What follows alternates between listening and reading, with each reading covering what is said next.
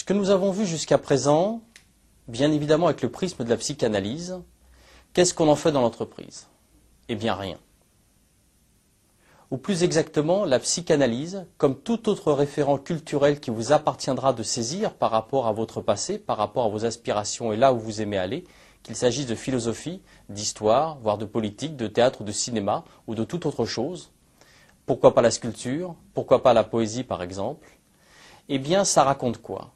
Ça raconte qu'on peut tout faire dans l'entreprise, sauf justement de la psychanalyse, de l'histoire, de la politique, de la philosophie. Le référent culturel, pour nous la psychanalyse, ne sert qu'à une chose, mieux comprendre ce qui se joue, entendre peut-être les choses un petit peu différemment, notamment parce qu'on a appelé l'écoute analytique. Autrement dit, entendre le contenu latent là où il y a peut-être que du contenu manifeste. Mieux comprendre ce qui se joue dans l'entreprise pour, ayant mieux compris ce qui se joue dans l'entreprise, apporter des réponses qui seront toujours des réponses d'ordre managérial, d'ordre organisationnel. La psychologie n'a rien à faire dans l'entreprise. Si les gens ne vont pas bien, si les hommes et femmes sont malheureux dans l'entreprise, il existe des lieux pour se faire soigner. C'est ailleurs, c'est hors l'entreprise. La psychanalyse ne sert qu'à une chose, mieux comprendre ce qui se joue dans une situation pour être moins bête par rapport à cette situation. On fait la référence à ce qui a initié notre introduction au management, à Helmut Schmidt. Charlatanisme, opportunisme, erreur peuvent être déjoués par ce prisme qu'est la psychanalyse. Une fois qu'on a dit ça, il y a deux grandes règles au management. La première peut être énoncée comme suit. On travaille avec les autres pour ce qu'ils font, non pour ce qu'ils sont. Nous explicitons cette règle ci-après. La deuxième règle fondamentale du management est une règle qui nous parle davantage, puisqu'on a coutume de l'entendre, de l'utiliser davantage dans l'entreprise, c'est la règle de la confidentialité. Nous nous y revenons également ci-après. Petite parenthèse, avant de démarrer dans l'explication, ces règles, on ne peut pas les suivre à la lettre. On doit tendre vers, exactement comme la ligne bleue des Vosges, on la voit, on arrive vers, mais on ne l'atteint jamais exactement. Travailler avec les autres pour ce qu'ils font et non pas pour ce qu'ils sont, qu'est-ce que ça veut dire? Eh bien, ça veut dire, notamment dans une discussion, dans un travail d'équipe, dans un groupe projet, entre deux interlocuteurs, Arthur d'un côté et Céleste de l'autre, si l'un défend un argument et que l'autre défend un autre argument, ce qui importe, c'est l'argument qui est défendu et non pas le porteur de l'argument.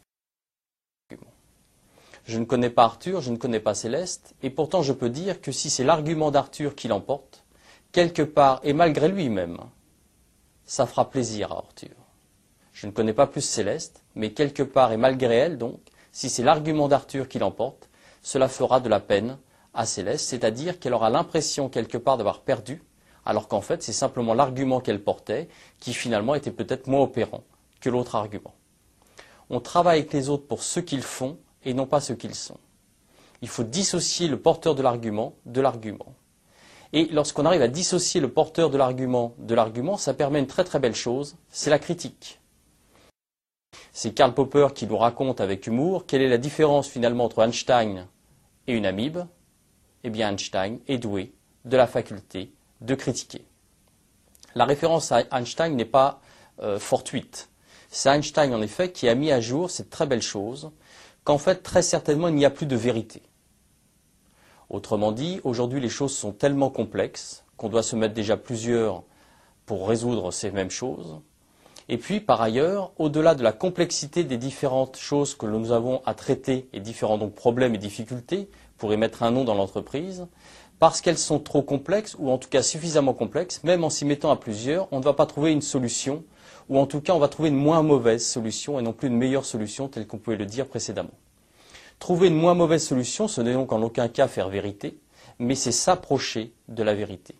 L'idée étant que si on replanche sur la même difficulté, le même problème avec la même équipe ou une équipe différente dans six mois, dans un an, dans deux ans, avec les progrès, avec le retour d'expérience, avec effectivement ce qu'on pourrait faire de benchmarking, c'est-à-dire qu'est-ce qu'ont fait les autres entreprises pendant ce temps-là, on se voit sans doute faire mieux, c'est-à-dire trouver une moins mauvaise solution à ce moment-là. Cette quête, cette marche vers la vérité, sans jamais atteindre véritablement cette vérité-là, cela porte un nom, c'est ce que Karl Popper appelle la vérisimilitude. La vérisimilitude, c'est la capacité de s'approcher d'une vérité en trouvant à chaque fois une moins mauvaise solution, puis une moins mauvaise solution encore à la moins mauvaise solution précédente. C'est ça qui décline le progrès managérial dans l'entreprise. Pour Popper, le progrès managérial de l'entreprise, ce n'est donc pas faire solution à un problème. Aucun problème n'a de solution, sauf naturellement les problèmes dits triviaux. Savoir que 2 2 font 4 lorsqu'on travaille en base 10, ça n'a aucun intérêt. En tout cas, on ne va pas se mettre à plusieurs dans l'entreprise pour résoudre cette difficulté-là. En revanche, lorsqu'on a un vrai problème, que nous allons appeler P1, alors pour tenter de résoudre ce problème, eh bien, on va se mettre à plusieurs. On va travailler en équipe, on va travailler en projet, et on va essayer un certain nombre de théories la première étape autour d'une table. Popper nous dit ça ne sert qu'à une chose, faire mourir les théories à notre place. Les théories, il faut les voir comme des arguments. Un argument T1, un argument T2, un argument T3. T1 est porté par Arthur, T2 est porté par Céleste. Et toute l'idée, ça va être de critiquer, critiquer la théorie de façon quelque part à la faire mourir. C'est-à-dire que le but, c'est de détruire l'argument de l'autre. Non pas le détruire en disqualifiant l'autre, mais détruire en disqualifiant l'argument. En aucun cas, je ne pourrais dire, évidemment, Céleste, ça ne m'étonne pas que tu portes cet argument parce que quoi que tu dises dans l'entreprise, en général, c'est inintéressant. Ça, c'est disqualifiant, c'est inintéressant. En revanche, si je disqualifie l'argument en expliquant pourquoi, pourquoi et encore pourquoi, à mon sens, il ne tient pas bien la route, alors ça devient beaucoup plus intéressant. On a donc un problème P1. On va tester des théories T1, T2, T3, et puis on va en garder une c'est-à-dire l'argument qui a priori résiste le mieux. Et cet argument, cette théorie en quelque sorte, eh on va la tester dans l'entreprise sur trois mois, sur six mois, voire davantage. Et puis, ben, pendant qu'on va la tester, on va découvrir un certain nombre de choses et puis on va découvrir des erreurs éventuellement par rapport à cette même théorie. Et ce qui est très intéressant, nous dit Popper, nous sommes donc partis de P1, nous sommes arrivés par des T1, T2, T3 pour garder pourquoi pas TN. On a éliminé un certain nombre d'erreurs et dans le retour d'expérience, à quoi aboutissons-nous? Non pas à une solution, mais à un nouveau problème. Et ce nouveau problème, que nous pouvons appeler P2, Popper nous dit, c'est ça le problème managérial. Pourquoi? Parce que ce nouveau problème est plus complexe et donc plus intéressant que le premier problème. C'est-à-dire que dans l'entreprise, nous fonctionnons de P1 à P2, à P3, à P4 et ainsi de suite. On va toujours de problème à problème sans jamais pour autant trouver finalement ce qu'on aurait pu appeler ou ambitionner une solution. Non, il n'existe pas de solution d'entreprise, seulement une moins mauvaise solution à un problème. Je vous ai dit qu'on tenait ça d'Einstein. Pourquoi? Parce que lorsque Einstein a travaillé sur ses propres théories de la relativité, relativité restreinte puis relativité générale, de quoi est parti Einstein? Eh bien des travaux précédents. Et les travaux précédents étaient portés, eux, par Newton. C'est-à-dire que tout ce qu'on connaissait finalement des lois de l'univers, ou qu'on pouvait imaginer des lois de l'univers, eh bien c'est Newton qui les portait, et les théories de Newton faisaient explication à l'ensemble de ces mouvements qu'on pouvait imaginer ou même observer. Einstein va reprendre pas à pas les travaux de Newton et montrer que ben, finalement les choses sont peut-être pas passées exactement comme ça et qu'avec les nouvelles connaissances mathématiques, nouvelles connaissances physiques également, peut-être qu'on pouvait faire les choses, en tout cas les dessiner, les décrire différemment. Ça a donné lieu à la première théorie de la relativité, la théorie de la relativité restreinte. Mais le génie d'Einstein, c'est pas tellement d'avoir fait faire un pas, somme toute, important à la science. C'est d'avoir compris cette très belle chose-là, c'est que le travail que moi, c'est Einstein qui parle, j'ai pu faire avec Newton, et bien d'autres, le feront avec mon travail. Et donc Einstein s'est appliqué à décrire pas à pas le cheminement de sa pensée, à les co-signer par écrit, pour se dire, eh bien, les prochains qui viendront après moi, et nous savons que depuis les mathématiciens, les physiciens, tenants de la mécanique quantique sont passés après Einstein et ont au moins accompli un pas aussi grand que lui avait pu accomplir par rapport à Newton, ont pu reprendre les travaux d'Einstein et grâce aux nouvelles connaissances, mathématiques, physiques notamment, ont pu faire à nouveau progresser la science. Et de même qu'Einstein savait que ce qu'il avait trouvé ne valait pas solution, vérité indubitable, eh les poursuivants qui ont fait suite donc aux travaux d'Einstein savaient tout autant que, bah, par la suite, à la fois, leurs travaux seraient dépassés. On travaille sur ce qu'on fait, non pas sur ce qu'on est. Cette première règle du management est explicitée de façon remarquable par Michel Serres dans son ouvrage Le contrat naturel. Et Michel Serres, pour expliciter cette règle, prend une image. Et cette image, c'est celle d'un combat, un combat mis en peinture par Goya. Peut-être le connaissez-vous puisque c'est souvent le tableau qui fait illustration des œuvres de Goya, notamment dans tout ce qu'on appelle dictionnaire des euh, noms propres ou autres. Sur ce tableau, on voit deux épéistes. Ces deux épéistes bataillent. Ils sont en chemise blanche et ils se font face, en tout cas de trois quarts. Et nous dit Michel Serres, ce qui est tout à fait remarquable, ce qui est tout à fait euh, imposant lorsque on regarde le tableau, c'est finalement la violence, la violence qui émane de ce tableau. Une violence telle que on sent confusément que cela peut que se terminer par la mort de l'un ou la mort de l'autre. Mais, nous dit Einstein, ou pardon, un lapsus qu'on aurait pourrait expliciter, nous dit Michel Serres, fortement marqué également des travaux d'Einstein, ce qui frappe le plus encore, c'est lorsqu'on prend du recul par rapport à ce tableau. Et lorsqu'on prend du recul, que remarque-t-on? Les deux épéistes, les deux duettistes, sont en train de batailler sur des sables mouvants. Or, nous savons qu'à batailler sur des sables mouvants, sans être pour autant originaire de la baie du Mont-Saint-Michel, plus on bataille, plus on s'enfonce. Pour Michel Serres, qu'est-ce que ça veut dire? Ça veut dire que lorsqu'on bataille de personne à personne dans l'entreprise et non pas d'argument à argument, c'est toute l'entreprise qui risque de mourir, qui risque de mourir. C'est-à-dire qu'on se fiche que ce soit Arthur, qu'on se fiche soit Céleste qui l'emporte. Ce qu'on veut, c'est soit le meilleur argument. Ce qu'on veut, c'est faire gagner l'entreprise. Or, nous savons bien que là, il faut faire révolution presque culturelle, puisque nous ne sommes pas habitués à cette séparation de l'argument et du porteur de l'argument. Toujours pour faire sentir du doigt cette difficulté qu'il y a. Lorsque vous avez recherché un emploi, ou lorsque vous rechercherez un emploi, très souvent on vous dit, allez, non seulement il faut te battre, non seulement il faut y aller, mais surtout il faut aller te vendre. Jusque-là, très bien. Sauf à revenir dans l'entretien de recrutement et que personne ne vous a acheté. Au-delà de la blessure narcissique, c'est quelque chose de très très difficile à entendre et à comprendre. J'ai voulu me vendre, personne n'a voulu de moi, c'est la personne tout entière qui quelque part est rejetée. Alors ne croyez pas simplement à effet de glissement sémantique, mais cela va beaucoup plus loin il est hors de question de se vendre. En revanche, vous avez des choses à vendre. Ce que vous avez à vendre, c'est ce que vous mettez sur la table, c'est ce qu'on appelle des arguments. Ce sont vos compétences. Et à ce moment-là, vous retrouvez une place d'hommes et de femmes debout par rapport à un recruteur qui, lui, n'en doutons pas, est également debout. Vous avez des compétences à vendre et maintenant on peut discuter. Est-ce que vous savez faire ceci? Oui, je sais faire ceci. Et cela? Oui, je sais faire cela. Et ceci encore Non, mais si on me forme, sans doute que je pourrais le faire. Et cela? Non. Et ça ne m'intéresse pas. Très bien, vous en voulez combien? Et à ce moment-là, on peut discuter, et même mieux discuter finalement du prix, c'est-à-dire du salaire que l'on souhaite, du salaire que l'on ambitionne, car on sait que le salaire, ce n'est pas ce qui va vous payer vous, votre personne, mais vos compétences. Certains vont les acheter plus cher que d'autres, mais c'est ainsi, c'est la loi du marché. On travaille sur ce qu'on fait et non pas sur ce qu'on est. Si on tire le fil jusqu'au bout, ça veut dire qu'il est plus facile de travailler avec des gens lorsqu'on ne les connaît pas que lorsqu'on les connaît. Alors me direz-vous, naturellement, travailler avec les gens lorsqu'on les connaît et que tout va bien, bah justement c'est très bien.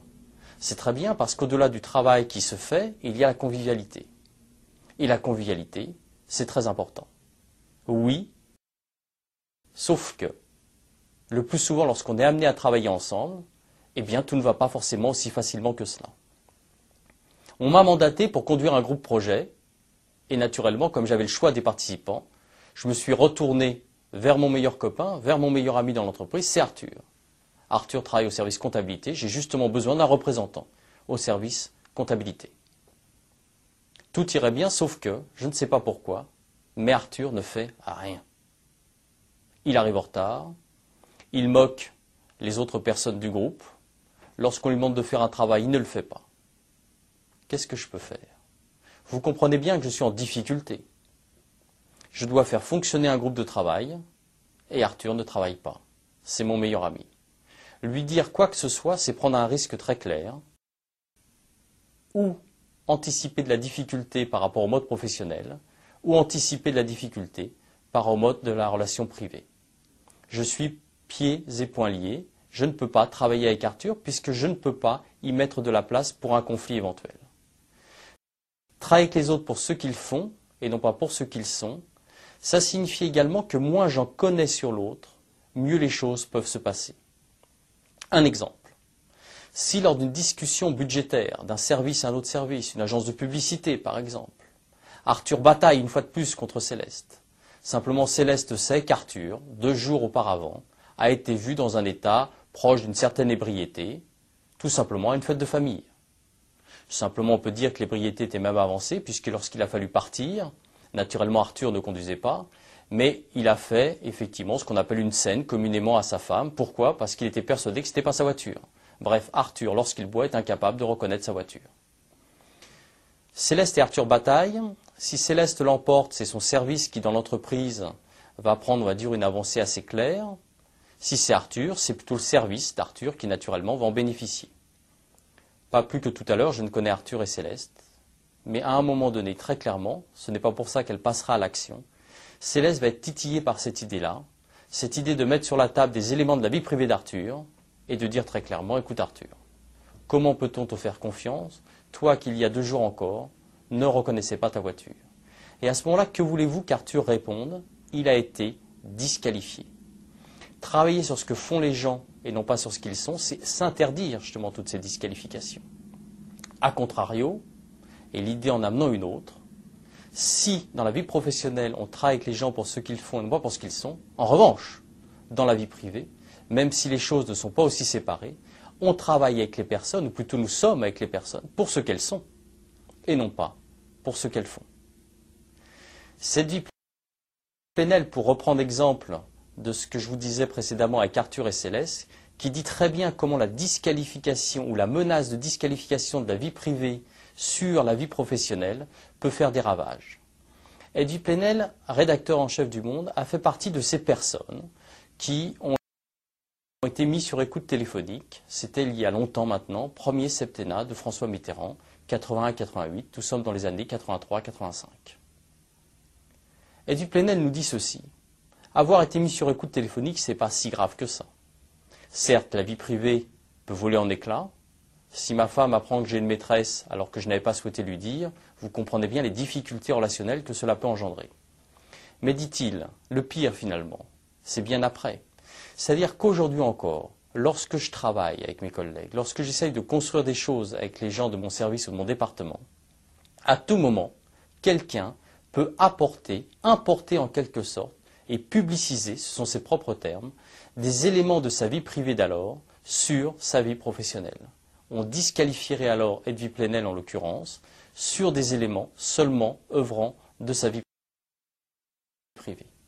On travaille avec les autres sur ce qu'ils font et non pas sur ce qu'ils sont. Ça, c'est la première règle du management, une règle fondamentale qu'on ne peut jamais atteindre. On ne peut jamais l'atteindre. Pourquoi? Pour une raison aussi simple que celle-là, dès que je suis en présence d'autres personnes, des hommes et des femmes, il se crée un sentiment. Un sentiment de sympathie, envie d'aller vers, envie de parler, un sentiment éventuellement d'antipathie, de rejet, comme nous disons classiquement alors, physiquement ça ne passe pas, et puis parfois tout simplement un sentiment de l'ordre de l'indifférence, qui demandera à être nourri ou de la sympathie future ou de l'antipathie future. On travaille avec les autres pour ce qu'ils font et non pas pour ce qu'ils sont. Cette règle ne peut tenir que si elle est sommée avec une autre règle, la règle de la confidentialité. Celle-ci s'explicite de façon beaucoup plus rapide. La confidentialité, c'est quoi? Dans un travail en équipe, dans un groupe projet, tout ce que je dis doit rester confidentiel aux personnes qui font partie de ce groupe projet ou de ce travail d'équipe. On va le comprendre puisqu'il s'agit finalement de détruire les arguments des autres, en travaillant, on l'a bien dit, sur les arguments et non pas sur les personnes. Je peux dire des choses très intelligentes et je peux dire également des bêtises. Ce n'est pas grave. Si je dis des bêtises, il sera toujours temps de trier par la suite. Seulement, vous comprenez bien que si je dis une bêtise, et que cette bêtise-là, finalement, elle fait le tour de l'entreprise, eh bien, la séance d'après, je ne dirai plus rien. C'est-à-dire que dans le groupe, la sécurité de la production du groupe ne sera plus assurée. Dans un groupe où la sécurité de la production n'est plus assurée, alors il n'y a plus de travail en groupe possible puisque je ne peux rien faire. Une fois que nous avons vu ces deux règles de management, avoir finalement comme contenant de ce que doit être le management. On peut arriver à une première définition du management. Cette définition, nous la devons à Peter Drucker, un des papes, un des gourous du management, et il nous dit ceci. Finalement, pour le manager, manager, c'est quoi? C'est avoir la capacité d'aller dans les poches des hommes et des femmes pour prendre finalement ce qu'ils ont de plus précieux, leur pépite d'or, autrement dit leur savoir, savoir-faire, compétences, idées ou autre chose. Et une fois que j'ai extrait ces minerais de chacun, alors je dois les fondre. Et un petit peu comme ce que nous disait la Gelstadt, il faut qu'une fois fondu ce minerai, le tout soit supérieur à la somme des parties. Capacité donc de mettre en œuvre pour les combiner et en obtenir plus encore l'ensemble des savoirs dont je dispose, puisque je dispose des savoirs a priori des collaborateurs. Ça, c'est la première définition du management. Si on tire le fil, puisque nous sommes Grenoble École de Management, une école leader, pour ne pas dire l'école leader des business schools, qu'est-ce que le management technologique? Eh bien, le management technologique, c'est ceci. Pour comprendre ce qu'est le management technologique, il faut comprendre déjà pourquoi nous ne disons pas le management de la technologie. Si je parlais de management de la technologie, cela signifierait que je peux manager la technologie comme je peux manager les ressources financières, comme je peux manager le marketing, comme je peux manager les ressources humaines ou autres. Parler du management technologique, c'est poser les choses un petit peu différemment et c'est dire que je ne manage pas les ressources financières, je ne fais pas du marketing de la même façon, je ne fais pas de la gestion des ressources humaines de la même façon, dans les entreprises où il y a de la technologie et dans les entreprises où il n'y en a pas ou très peu. On va tout de suite comprendre. Dans une entreprise où il y a beaucoup de technologie, où les choses bougent énormément de ce point de vue-là, vous comprendrez aisément que dans un point particulier de la gestion des ressources humaines, qui est la formation, je devrais peut-être former les hommes une fois, deux fois, voire trois fois dans l'année. Alors que dans les entreprises où il y a finalement très très peu de technologie, peut-être qu'on va devoir former les hommes une fois, deux fois, mais non pas dans l'année, mais dans l'ensemble de leur vie professionnelle. C'est ça le management technologique, c'est comprendre cette différence-là et faire en sorte qu'on puisse effectivement répondre à ce nouvel impératif, à cette nouvelle culture en quelque sorte, qu'est la technologie. Un deuxième axe du management technologique, c'est l'étude de l'impact de la technologie, là où il n'y en avait pas précédemment. C'est-à-dire que dans mon entreprise où il n'y avait pas de technologie, qu'est-ce qui se passe si aujourd'hui j'en mets un petit peu? L'exemple princeps, c'est Internet dans les entreprises où on n'était pas habitué finalement à communiquer, par voie de mail notamment, qu'est-ce qui se passe lorsque je mets Internet? Qu'est-ce qui se passe lorsque je mets le mail à disposition? Eh bien, ça demande de la formation, ça demande tout un travail par rapport aux hommes et aux femmes qui n'étaient pas habités à travailler avec cet outil. Ça, c'est le magent technologique. On a donc déjà une deuxième définition. Première définition, on se souvient, Peter Drucker, combinaison des savoirs, mais dans le but d'obtenir plus que l'ensemble même si on faisait une simple addition. Deuxième définition, management technologique, qui montre que finalement le management ne fait sens qu'à son environnement, à la culture, en l'occurrence la technologie. Et puis il y a une troisième définition, et une définition qui est physique, une définition qui est au moins aussi importante. Simplement pour y arriver, il faut comprendre ce qui se passe lorsqu'on met des gens en principe en réseau, que ce soit en équipe ou en projet, les uns avec les autres. Dans un groupe projet, dans un travail d'équipe sein de l'entreprise, il y a toujours deux types de forces. Et ce sont des forces physiques. Il y a des forces qui vont vers le centre, qui concourent ensemble, qui recherchent le même but. Ces forces qui vont de l'extérieur, de la périphérie vers le centre, eh bien en physique elles ont un nom. Ce sont des forces centripètes. Simplement, si on y regarde un petit peu à la loupe, il y a deux types de forces centripètes. Il y a des forces centripètes créatives au sens de production. La production, c'est je produis un argument. Nous avons vu que cet argument soit bon ou qu'il ne soit pas bon, c'est pas grave. Hein. Ce qui est important, c'est de produire, produire de la critique d'argument, produire de l'argument, produire des idées. Et puis il y a un autre type de force centripète, toujours créative bien évidemment, c'est lorsque j'occupe une fonction. Occuper une fonction, qu'est-ce que ça veut dire? Ça veut dire faire en sorte que le groupe puisse fonctionner. Lorsque dans un travail en groupe, je fais attention à ce que nous puissions respecter les délais impartis. Attention à dire, attention, il nous reste simplement une heure, simplement peut-être une demi-heure maintenant. Attention, il nous reste plus que dix minutes, il faut conclure. Je participe à faire en sorte que le groupe puisse travailler. Lorsque je suis au tableau pour noter les idées principales, je participe à ce que le groupe puisse travailler.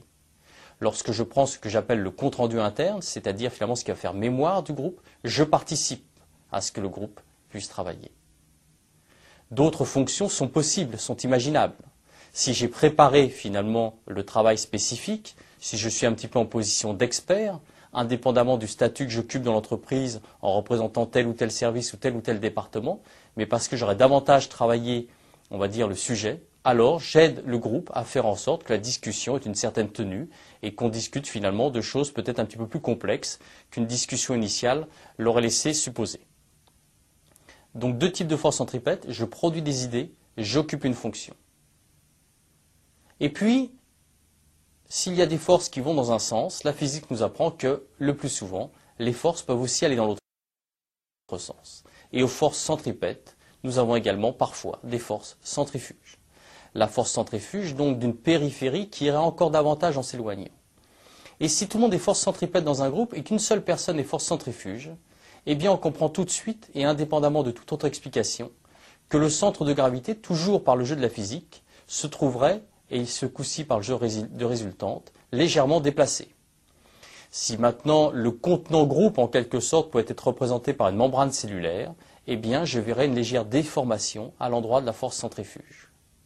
Mais comme nous avons vu que les forces centripètes sont de deux ordres, à la fois production d'idées ou le fait d'occuper une fonction, eh les forces centrifuges sont également de deux ordres. L'une, c'est la force centrifuge destructrice. C'est Arthur lorsqu'il ne fait rien. C'est Alpha lorsqu'il fait payer au groupe tout un ensemble de choses qu'il aurait dû résoudre avec son hiérarchique. C'est la personne donc qui ne fait rien, c'est la personne qui arrive en retard, et plus simplement, c'est la personne qui ne respecte pas l'une des deux règles fondamentales du travail en groupe. Il n'y a rien de plus facile que de détruire un groupe, que de détruire une équipe, il suffit de ne pas respecter l'une des deux règles fondamentales. Je ne travaille plus sur ce que les personnes font, mais sur ce qu'elles sont. C'est-à-dire que lorsqu'une personne parle, ce n'est pas l'argument que j'attaque, c'est la personne. Je ne respecte pas la règle de confidentialité, et ce faisant, comme énoncé ci avant, il n'y a plus la sécurité du groupe. Plus intéressant, c'est le deuxième type de force centrifuge, c'est la force centrifuge créatrice. La force centrifuge créatrice, c'est l'idée géniale mais qui arrive au mauvais moment.